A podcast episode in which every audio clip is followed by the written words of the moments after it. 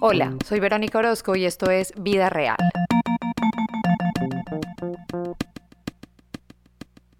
En 1995, durante la Cuarta Conferencia Mundial de las Naciones Unidas sobre la Mujer, la comunidad internacional se comprometió a trabajar por favorecer a las mujeres dentro de las decisiones editoriales en los medios y evitar perpetuar estereotipos a la hora de informar.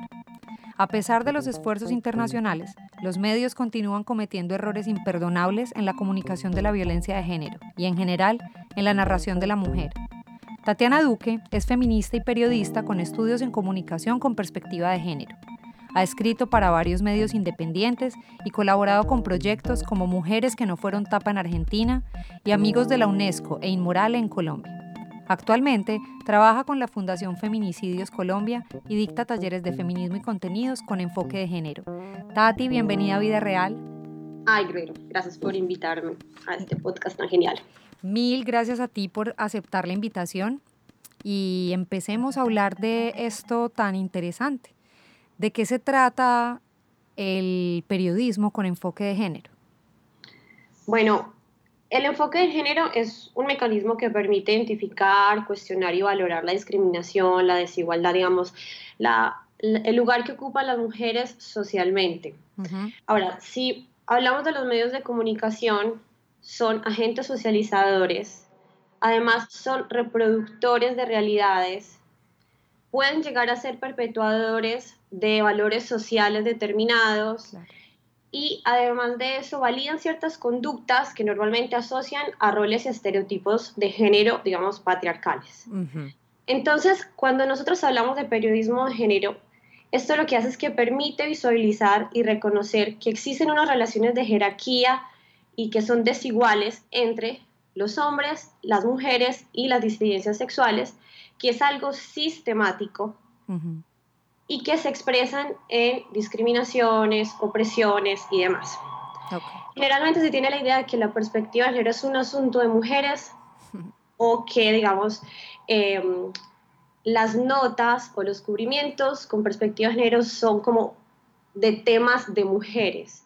Y cuando se habla de la perspectiva de género es una transversalización. Cuando hablas transversalización es que tiene que estar en toda la agenda, en toda la agenda mediática, en toda la agenda noticiosa, desde el momento en el que se eligen los temas que se van a cubrir o que se van a escribir o que se van a, narrar, hasta eh, la selección de fuentes expertas, por ejemplo, que generalmente siempre son eh, hombres. Eh, la elección de portavoces, la elección de personas entrevistadas por su experticia, el uso del lenguaje, ¿sí? allí entra también este uso del lenguaje no sexista e incluyente, y también visibilizar un poco el rol de la mujer, no en el rol estereotipado que se sigue reproduciendo, sobre todo en estas revistas de entretenimiento, que es el rol femenino, eh, del hogar, encargada de sus hijos, sino el rol como actora social que está teniendo en este momento. Hay un proyecto que se llama el Proyecto eh, de Monitoreo Global de Medios de la Comunicación. Se hace cada cinco años, el último fue en el 2015. Y allí, por ejemplo, describen muy bien cuál es el lugar de la mujer dentro de los medios de comunicación, es decir, en las estructuras eh, administrativas y cómo son representadas o cuál es el papel de las mujeres en los medios de comunicación. Y existe una brecha de género muy grande, que no solamente está en los medios tradicionales, sino que además se traslada a los medios digitales. Y es muy teso también porque las mujeres aparecen solamente un 19% como portavoces, eh, o como eh, fuentes eh, consultadas por su experticia. La mayoría de ellas son varones, ¿no? Me acuerdo que un día, cuando se murió Chespirito, entrevistaron a un experto en Chespirito y era como Chespiritólogo. Una cosa de verdad ridícula. Era un hombre.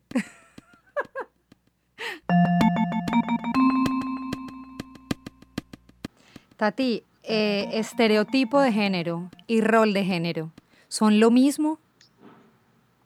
Bueno, digamos que el género, o sea, el género como tal es una construcción social.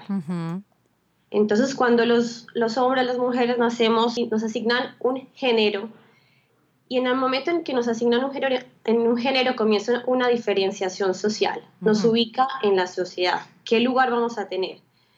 Entonces, por un lado, los estereotipos de, género son construcciones culturales y sociales que clasifican atributos, ¿no? Que pueden ser físicos, que pueden ser psíquicos, comportamentales, de conducta. Y los roles de género son eh, qué comportamiento esperan de mí como mujer en razón de ese género que me asignaron. Okay. Entonces, el rol esperado de mí como mujer es que, sea, que tenga hijos, eh, que sea una mujer sacrificada por mi familia, que sea buena esposa, que le cocine bien a mi marido, que, eh, que doblete jornadas, entonces eh, que sea una buena trabajadora, que sea una mujer exitosa en lo que hago, pero que además llegue a mi casa y atienda todas las labores domésticas, ¿no? Son los roles esperados. Y estos estereotipos y estos roles de género son reproducidos por los medios de comunicación, en las publicidades, en las eh, revistas para mujeres, entre comillas, o de entretenimiento, eh, incluso son reproducidos en las noticias o en los relatos de violencias en contra, en nuestra contra, pues violencias de género.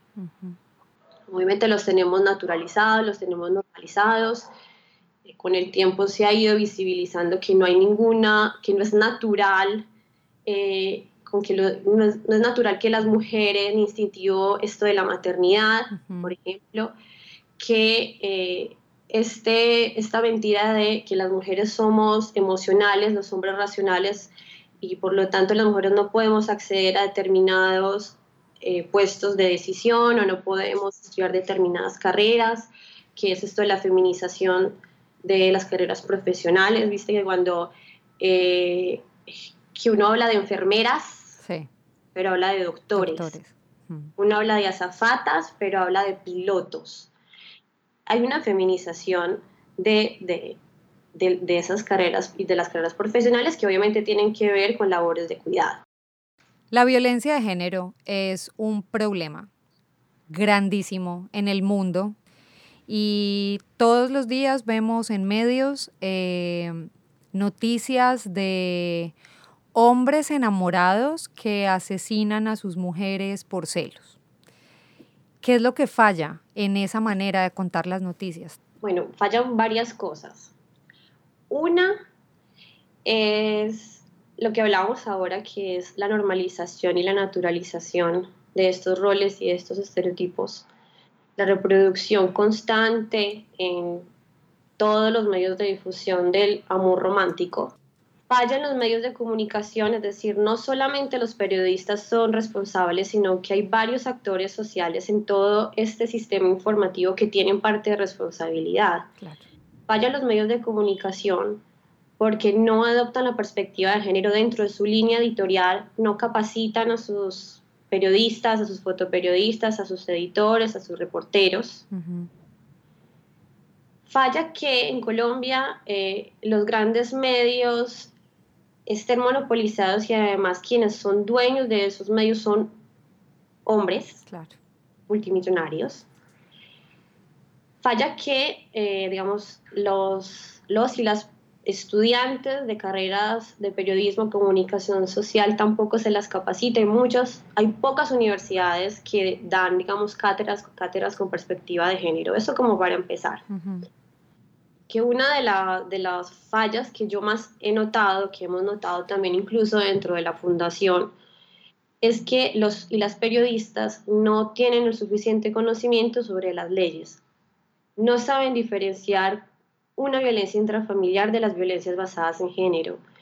No saben cuándo es feminicidio y cuándo no lo es. Y esto también es muy como manifiesto cuando se trata de los feminicidios de lideresas sociales. Si tú vas a la ley, en una de las circunstancias es que las mujeres hayan sido asesinadas por grupos armados, ACRIM, el ejército, y, cuando, yo no he leído la primera noticia que relate un feminicidio de una mujer lideresa como feminicidio.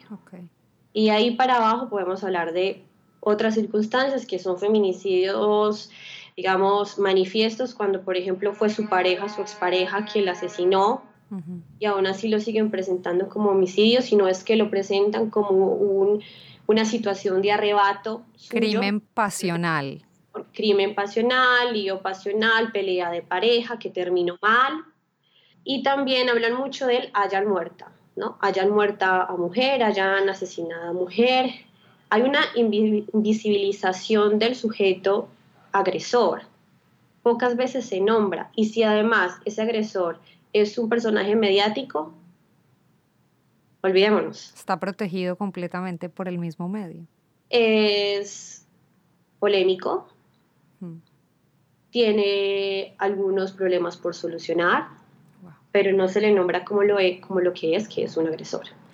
Pues bueno, digamos, esa es una parte. Hay como esa falta de conocimiento de la legislación que me parece como muy importante para yo poder ir a relatar el tipo de violencia que, que estoy cubriendo.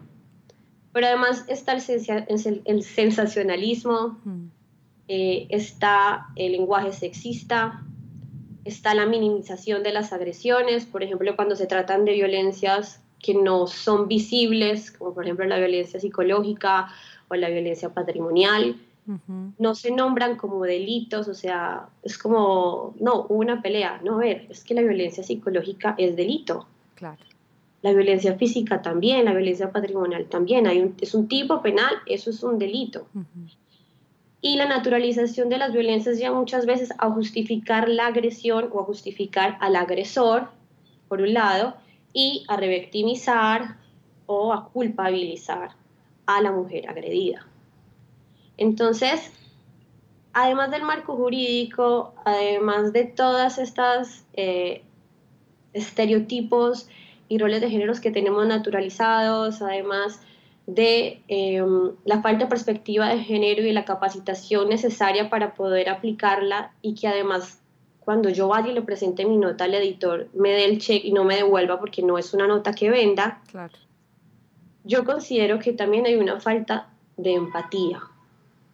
Yo siempre digo en todos los talleres que antes que si un periodista quiere hacer periodismo con enfoque de género y derechos humanos tiene que hacer una construcción personal, porque es que en el relato está aplicado todos los prejuicios que tiene ese periodista, la manera en la que ve a la mujer asesinada, la manera en la que ve las relaciones interpersonales, la manera en que justifica una agresión. Entonces hay un camino, pero obviamente hay un camino primero personal. Entonces también yo considero que muchas veces hay una falta de empatía y que tener la primicia supera los derechos humanos de las mujeres o por ejemplo de la niñez también o de las disidencias sexuales.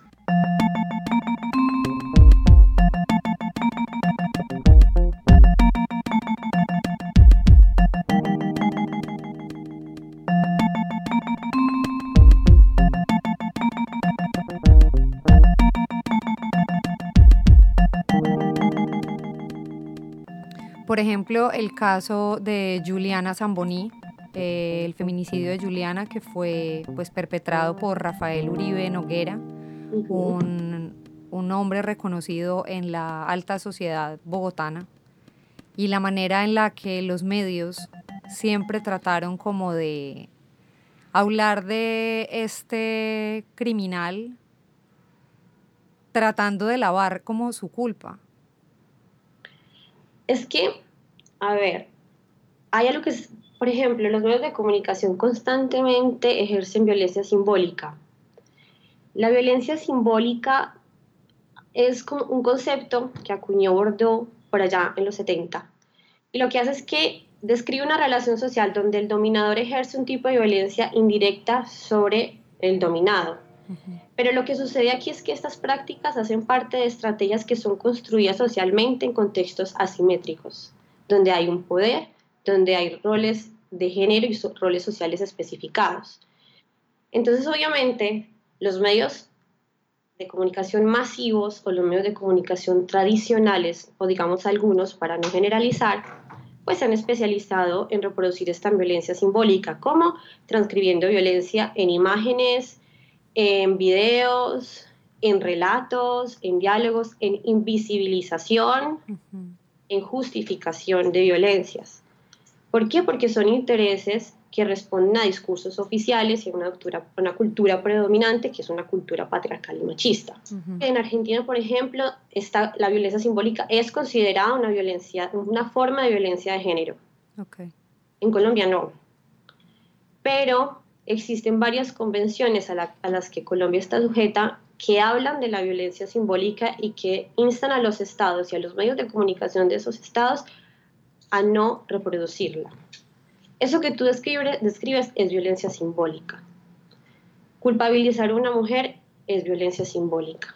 Muchas veces dentro de los relatos, yo siempre tengo como una premisa y es, si no te sirve para tu, o sea, si no sirve para el hecho noticioso, determinado dato, no lo pongas. Claro. Porque o lo pones para rellenar o lo pones con una intención, con una intención que es precisamente o culpabilizar a la víctima o justificar al agresor. Entonces, yo constantemente intento, o digamos desde la fundación también lo hacemos, y sé que en Colombia existen muchas personas, hay una red de periodistas con visión de género muy tesa, de poner como denunciar todo el tiempo que existe una violencia simbólica constante no tenemos, digamos, herramientas jurídicas suficientes para poder pararlo, pero creo que hay algo que hay que hacer todo el tiempo y estar siempre alertas porque es muy peligroso y pueden poner en riesgo a muchas mujeres. Sé que la ONU no es ajena a, a esto y existen como unos pactos internacionales que no son obligantes para los países, pero que sí son como derroteros a seguir. Bueno, hay una que sí fue adaptada por Colombia eh, como ley, que es la ley 248 de 1995, que es la convención Don, Don Belén do Pará. Eh, y en esa convención hablan de las formas de violencia en contra de la mujer y allí en específico habla de la violencia simbólica como una, una forma de violencia de género, que es lo que te estoy hablando ahora.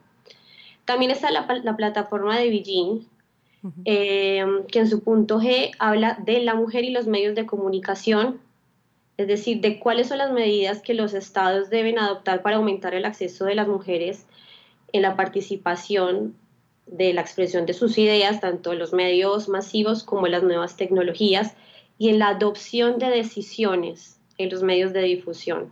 Y también insta a los medios de comunicación a no seguir reproduciendo violencia simbólica que es igual a seguir reproduciendo estereotipos y roles de género patriarcales. Y también está la Convención sobre la Eliminación de todas las formas de discriminación contra la mujer, que también habla nuevamente de la violencia simbólica como una forma de violencia en contra de las mujeres. ¿Tú crees que eso lo conocen los periodistas colombianos? Yo creo que lo conocen varios periodistas, porque conozco varios que lo conocen, pero creo que en general no.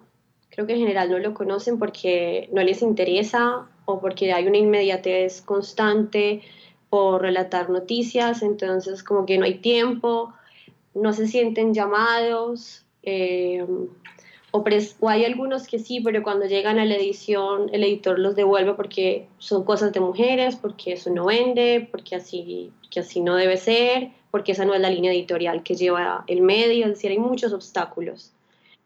Pero hay que comenzar a minar mentes. Yo siempre digo que, que si uno comienza a minar una mente, eso es como un efecto dominó. Nos falta mucho, muchísimo, pero a ver, tenemos, tenemos una asociación de periodistas con visión de género que están haciendo cosas, eh, son bastantes los que están allí. Hay personitas en los medios masivos y hegemónicos que están intentando dar la contra. Entonces creo que hay como una esperanza, pero sí falta mucho por hacer y parte de la visibilización y de la denuncia es precisamente eh, exigir que hayan cambios. Porque los necesitamos ya. Claro, porque si tú te pones a ver la forma en la que, o sea, los medios de comunicación lo que deben hacer es contar realidades, pero también contar o ir a la par de los cambios sociales que se van produciendo Y lo que está pasando es que no, no, no lo hacen. Es decir, la sociedad va mucho más adelante que los medios de comunicación. Muchos medios de comunicación siguen relatando o siguen produciendo eh, información como lo hacían hace 50 años. Entonces, ¿qué pasa? Claro, esto también responde a unos intereses económicos y unos intereses empresariales, digamos que son casi siempre intereses eh, masculinos. Eh, pero bueno, hay que empezar a cuestionar eso es que el sujeto de la noticia no es neutro, ni el lenguaje que, que usamos para relatarla lo es. Hay un androcentrismo atravesado impresionante y a veces hay una misoginia pues que es dolorosa. Entonces, creo que hay que empezar a hacerlo. Hay un camino muy largo por recorrer, pero yo cada vez veo más gente interesada, más periodistas interesados y creo que, bueno, ahí vamos dando la, la batalla. Tengo entendido que las decisiones editoriales, como los jefes, generalmente que toman estas decisiones de lo que se publica y de lo que se dice, son hombres. Es así. Por ejemplo, en los talleres, yo he tenido chicas, porque casi siempre van chicas, en los talleres de creación de contenidos con enfoque de género, eh, que trabajan en El Espectador que, que han trabajado en otros medios, que han intentado darle la vuelta a determinados cubrimientos y que cuando van al editor, el editor, el editor las devuelve. Porque eso es de mujeres, porque, porque eso no sirve, qué es lo que usted me está mostrando aquí. Eso por un lado. Y por el otro tienen una limitación muy grande cuando eh, tienen que, por ejemplo, elegir imágenes ilustrativas para notas de violencia de género. Que esa es otra parte de, de la violencia simbólica ¿no? Eh, que pasa muchas veces que muestran esta imagen de la sombra de un tipo con un cuchillo y la mujer allí en la esquina, eh, que muestran la escena de, donde, del cuerpo de ella, eh, donde por ejemplo a él muestran, lo muestran pixelado, pero la foto de ella sí está en todas las tapas.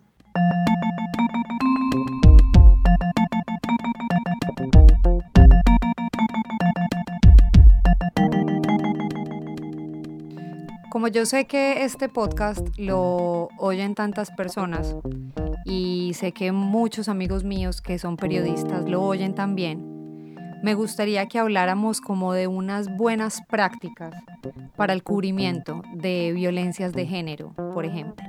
Yo creo que lo primero es contextualizar, nombrar la violencia, nombrar al agresor, no justificarlo, no revictimizar a la víctima, siempre respetando obviamente la presunción de inocencia si todavía no hay sentencia condenatoria. Y fuentes. Tengamos siempre a la mano fuentes expertas para que nos puedan ayudar a relatar. Yo siempre digo, si hay una inmediatez, pero si yo estoy en la juega, yo puedo sacar una buena nota de cinco parrafitos y en uno de esos parrafitos contextualizo el hecho. Y no lo tomo como un hecho aislado. Hay que contextualizar y no poner datos que no sean importantes o que no sumen al hecho noticioso. Y yo siempre pongo un ejemplo y ese es de las mujeres en situación de, prostitución o las mujeres que, eh, que son trabajadoras sexuales. Y siempre esta, esta, discusión siempre la tenemos al interior de, de la fundación cuando hacemos el conteo, porque bueno, ponemos que lo era o no.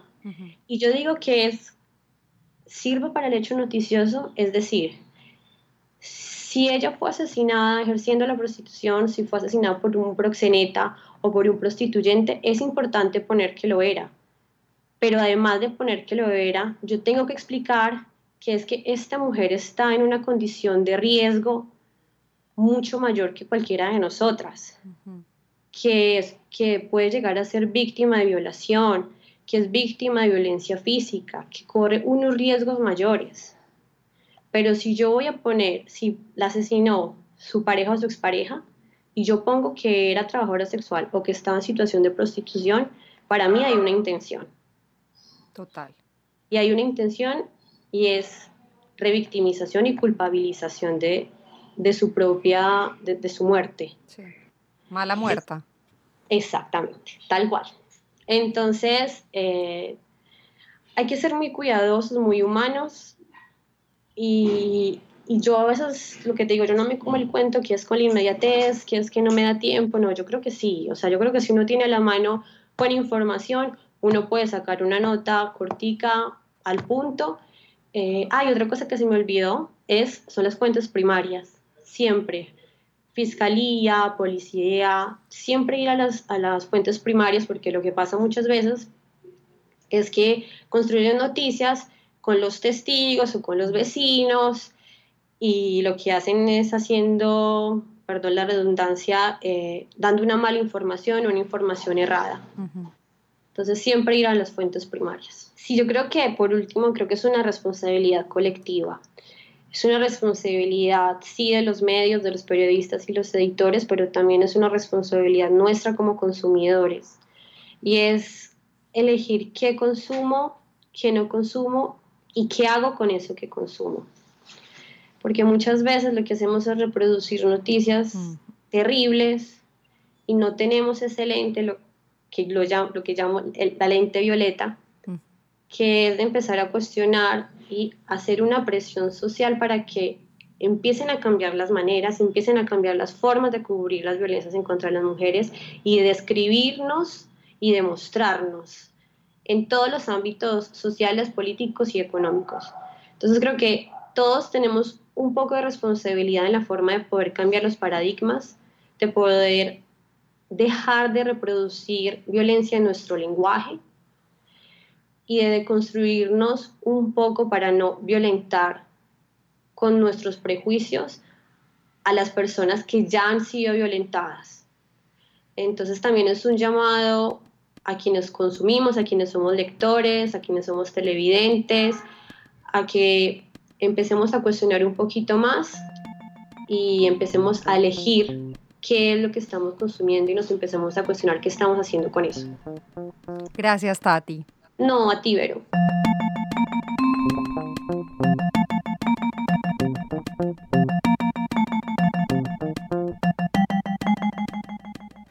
Vía Real es producido en Miami por Indio Films. Ingeniería, María Elisa Yerbe. Postproducción, Nicolás Achuri. Música original, Felipe Navia y Nicolás Achuri. Producción, dirección y libretos. Quien les habla, Verónica Orozco.